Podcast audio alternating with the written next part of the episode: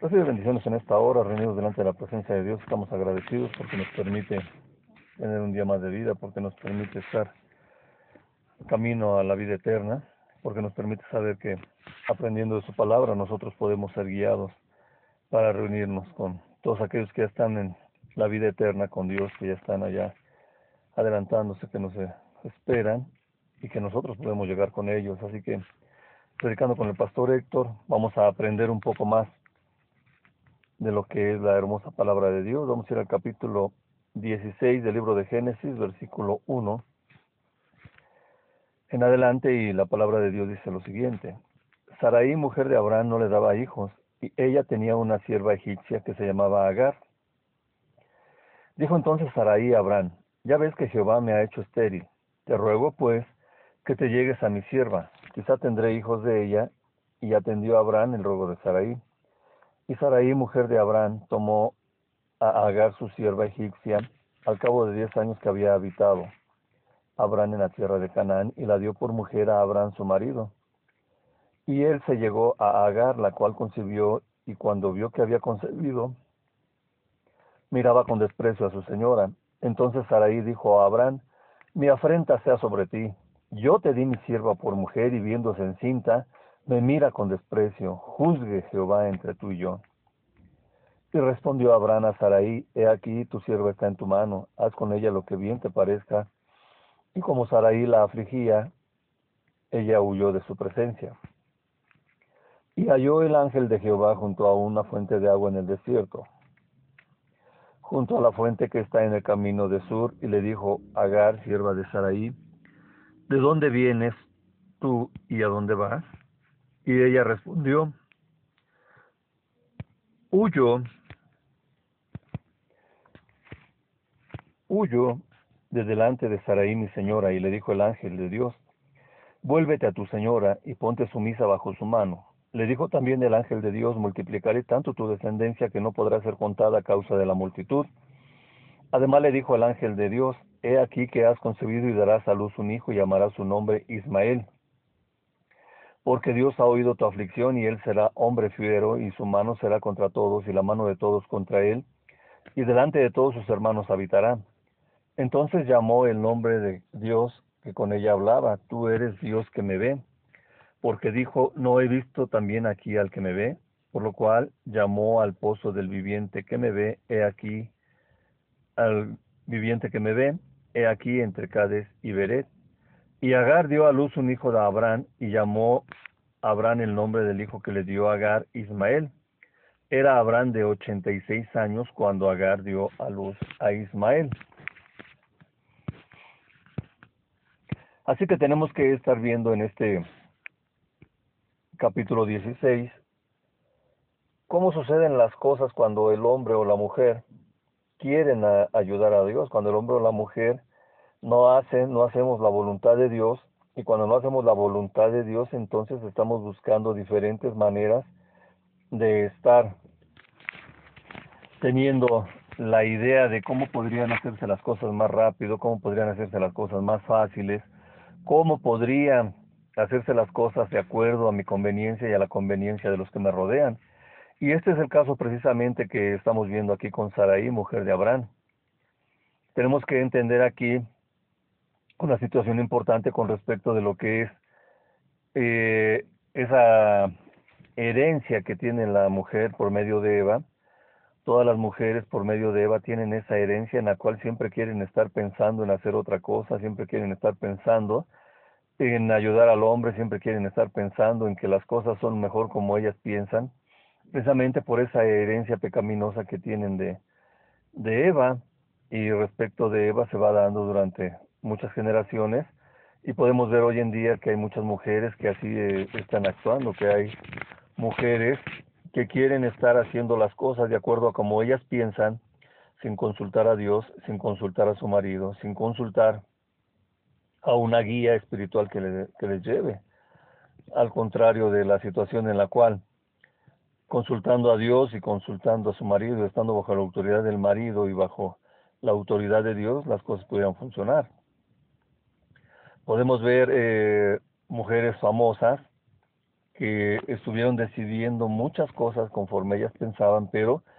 que no tendrían esa, esa, hacer la voluntad de Dios.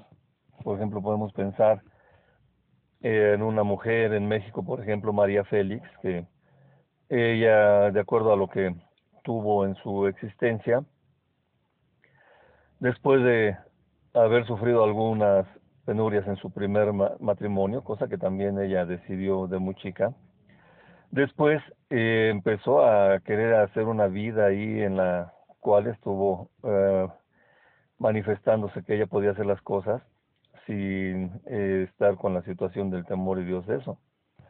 Yo recuerdo, por ejemplo, entrevistas de María Félix y la verdad no me acuerdo que en ninguna de ellas ella haya ah, agradecido a Dios lo, lo, que tenía y todo eso. O sea, ella se creía tan autosuficiente que no consultaba a Dios para hacer sus cosas. El otro caso, por ejemplo, Marilyn Monroe, que es más conocida mundialmente, pues ella también eh, tuvo situaciones fuertes en su infancia y de esas situaciones que tuvo, pues ya después empezó a hacer una y otra y otra cosa y, y tanto María Félix como esa otra mujer, Marilyn Monroe, pues tuvieron muchos maridos, hacían muchas cosas, se casaban y se descasaban. Así es de que es esa herencia precisamente la, la que se hereda de, de Eva, que Adán, eh, que Eva es llevada, eh, que es cautiva con respecto de los pensamientos de Satanás, y entonces así se va dando la idea de que ella vio el árbol, que se les había prohibido, se le hizo agradable, después de probar el árbol, y según ella no le pasó nada, le dio a comer a su marido, y su marido pues se dio ante esa situación y, fueron los dos engañados, se perdió el gobierno de este mundo que Adán y Eva habían recibido de Dios y se le fue dado a, Satanás. Así que ahora vemos aquí a Saraí, la mujer de Abraham, que ella eh, no tenía hijos, y entonces se le ocurre la gran idea de decirle a Abraham, ya ves que Dios me ha hecho estéril, te ruego pues que te llegues a mi sierva, quizá tendré hijos de ella, y atendió a Abraham el ruego de Saraí. Así que por lo menos estamos hablando de cuando estaba eh, Saraí, cuando andaban en Egipto, quizá tendrían 60 años, luego ya de ahí ahora estamos hablando que ya están teniendo otros años eh, más, por lo menos unos 70 y algo. Y todo ese tiempo desde que salió con Abraham eh, de su tierra, pues ella estuvo estéril, ella no tenía la alegría de los niños en su casa y todos los que nacían en la casa de Abraham y de Sarai, todos los niños que nacían ahí, pues daban alegría a sus casitas. Mientras que Sarai no tenía esa alegría de tener un hijo allí, pero culpa a Dios de que ella fuera estéril, a diferencia de haber estado orando, a diferencia de haber estado pidiendo a Dios que tuviera misericordia de ella y que quitara su esterilidad y que le diera hijos. Ella, podemos entender que se desesperaba porque no se cumplía la promesa que Dios le había dado a Abraham de que iba a tener descendencia, de que iba a tener hijos, pero ella estaba tratando de hacer lo que quería una casa en la que hubiera hijos y que así el matrimonio se consumara más y que hubiera allí a quien darle todas esas cosas que se necesita en una familia, es decir, quería construir un hogar para ella, para su marido, para sus hijos.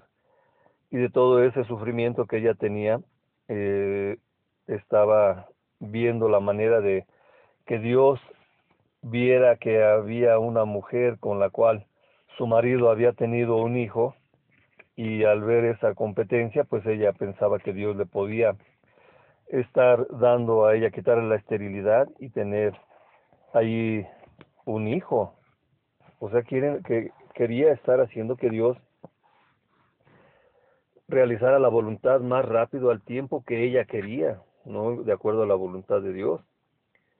Así es de que el procrear era algo muy importante, el procrear es muy importante, sobre todo para las familias judías, para los orientales, y por eso estaba buscando que ella pudiera procrear y así poder tener méritos en el cielo.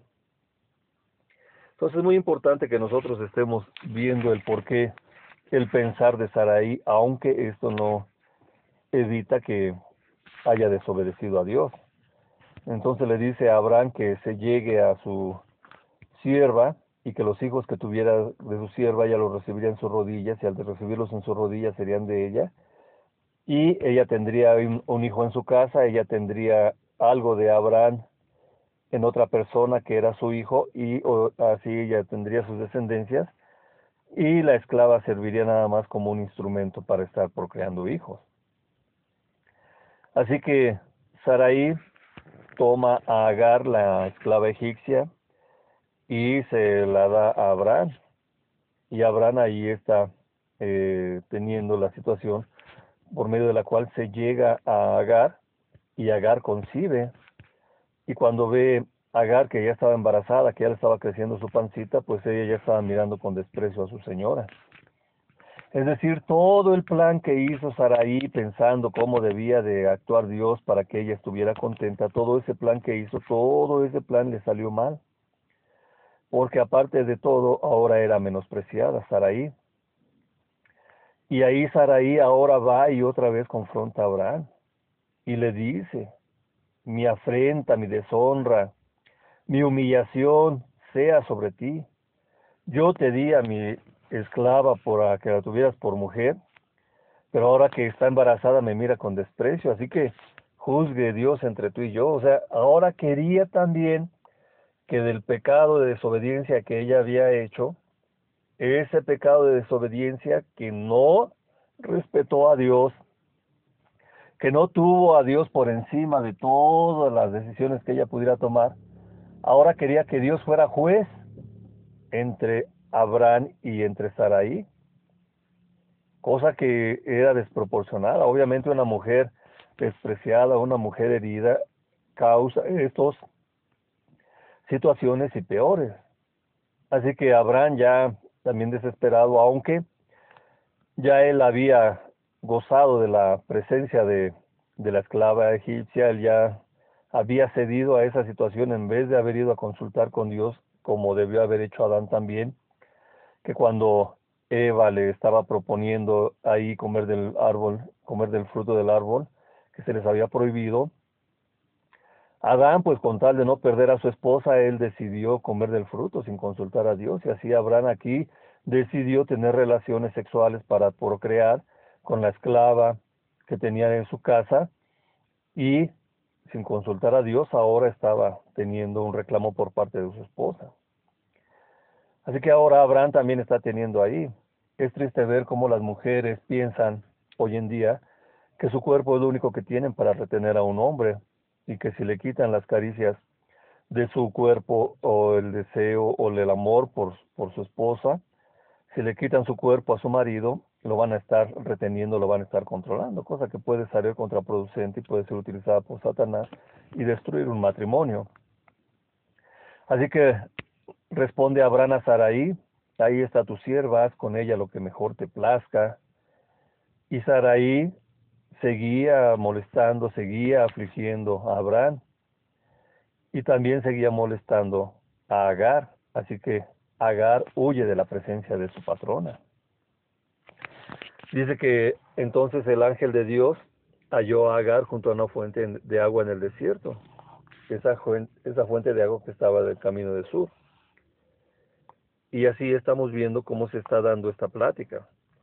Ángel, en hebreo aquí dice el ángel de Dios, aquí se está refiriendo a aquellos que son enviados por Dios para dar, dar un mensaje, para dar una situación en la cual están teniendo el recibir algo que Dios les ha mandado a decir en un lenguaje que podemos entender.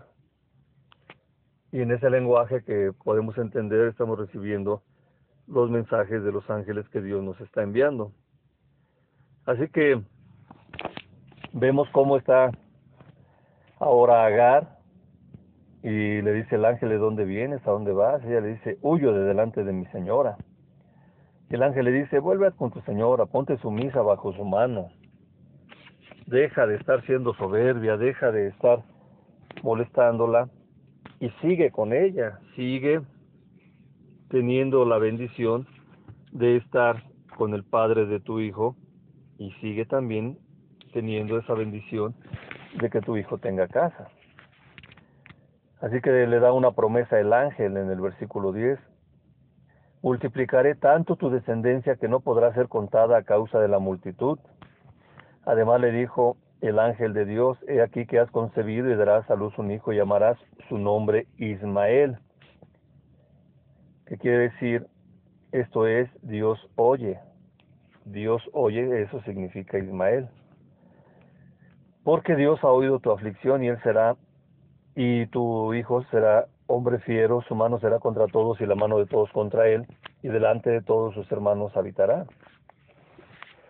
Así que estamos viendo con respecto de eh, lo que le dice el ángel, que es un hombre fiel, que va a ser un hombre fiero Ismael, quiere decir que está indicando que él sería un hombre que estaría viviendo como un salvaje, que estaría eh, falta de civilización. Y así teniendo él falta de civilización, estaría eh, teniendo siempre el que estar peleando. Esa falta de civilización es traducida con que iba a ser un asaltante, es decir, que iba a estar robando.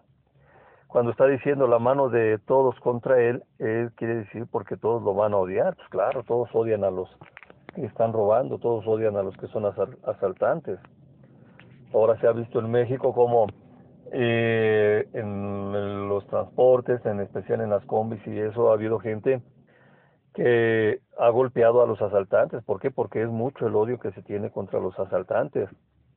Otros casos en los camiones o en las calles se ha visto como la gente saca la pistola y mata a los asaltantes porque ya la gente los odia, porque ya está teniendo esa situación de que es gente que hace mal. Y dice delante de todos morará, quiere decir que tendrá mucha descendencia. Y así tenemos ahora como entonces vemos a, a esta mujer Agar y ella está viendo todo lo que había sucedido, cómo en el desierto había encontrado a Dios, cómo allí estaba viendo todo eso y dice, no he visto también aquí al que me ve, por lo cual llamó al pozo el pozo del viviente que me ve.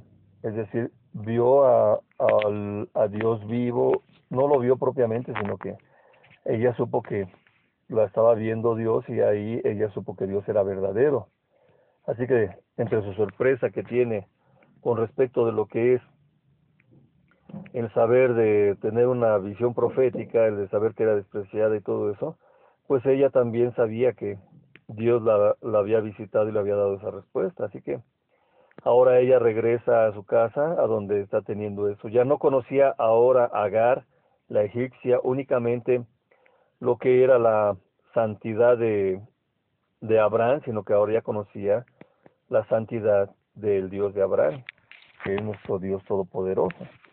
Así que ahí tenemos ahora que entonces regresa Agar y regresando Agar a su casa con el padre de su hijo, dice que Agar dio a luz un hijo a Abraham y llamó a Abraham el nombre de su hijo Ismael. Era Abraham de 86 años cuando Agar dio a luz a Ismael. Así que la promesa que Dios está teniendo aquí con respecto de lo que es eh, su primer hijo. Su primer hijo se llama Ismael y así estamos teniendo a Dios como, como está dando esa promesa de que iba a tener una descendencia importante y esa descendencia importante también tiene que ver con los doce príncipes que estaba teniendo eh, las descendencias de Ismael, que van a ser los pueblos, pueblos musulmanes, los cuales son resultado de un padre eh, de Mesopotamia de un padre caldeo y una mujer egipcia. Y habrá tiempo para que hablemos de los musulmanes que no por nada también tiene, es la religión más grande en todo el mundo. Así que eso ya lo hablaremos en otra ocasión, por lo pronto. Aquí el mensaje, la moraleja es que no estemos buscando ayudar a Dios, Dios sabe lo que tiene que hacer, Dios lo va a hacer cuando Él lo tenga que hacer y nosotros debemos de entender que la omnipotencia de Dios, la omnisciencia, todo lo que Dios tiene, todo lo va a hacer y lo va a usar para nuestro beneficio cuando convenga. Y que si nosotros queremos estar teniendo una situación de decir ahí que como deben de ser las cosas y si estamos tomando decisiones equivocadas, vamos a estar afectando los planes de Dios. Dios siempre va a cumplir sus promesas, como en el caso de Abraham, que cumplió la promesa dándole a su hijo Isaac. Pero también cuando cometemos errores, Dios no va a dejar de lado a aquellos a los cuales nosotros de alguna manera usamos, lastimamos y estamos teniendo la situación de decir que es que eso es la voluntad de Dios o de hacerlo para que no nos moleste, como en el caso de, de Sarai que molestaba a su marido, es lo que nosotros estamos viendo, ah, pues para que ya no me moleste, ya voy a hacer lo que me dicen para que ya no me estén molestando. O sea, eso va a ocasionar problemas que Dios va a solucionar, pero que nos van a estar afectando toda la vida, como vemos esa decisión de Abraham de hacerle caso a su esposa, de allegarse a la esclava egipcia y de tener un pueblo que desde siempre ha estado causando problemas al pueblo hebreo. Así que por el momento te invito a que hagamos oración y que estemos pensando nuestras decisiones. Por eso nuestro Señor Jesucristo pide que hagamos la voluntad de Dios. Así que repite conmigo esta oración. Padre Dios, en nombre de mi Señor Jesucristo, te pido perdón por todas aquellas decisiones que tomo sin consultarte a ti. Te pido perdón por las malas decisiones que tomo y que afecto a otras personas. Te pido perdón porque soy soberbio, porque eh, soy una persona molesta para los demás. Te pido perdón porque quiero que todos hagan las cosas como yo quiero y no estoy haciendo tu voluntad y platicando con mi prójimo para poder llegar a ser la voluntad tuya, Padre Dios. Perdóname. Agradezco que tuviste misericordia de mí dándome a tu Hijo Jesucristo, el cual murió en la cruz derramando su sangre para perdón de mis pecados, que venció a Satanás y venció a la muerte resucitando al tercer día, y que después estuvo 40 días con los discípulos, ascendió a los cielos, se sentó a tu derecha y no nos dejó huérfanos, nos dejó al Consolador, al Espíritu Santo, al Espíritu de verdad. Espíritu Santo, guía mis pasos, permíteme hacer la voluntad de Dios porque yo he recibido a Jesucristo en mi corazón como mi dueño, como mi Señor. Y es la única, la única carta que tengo para que Dios tenga misericordia de, de mí.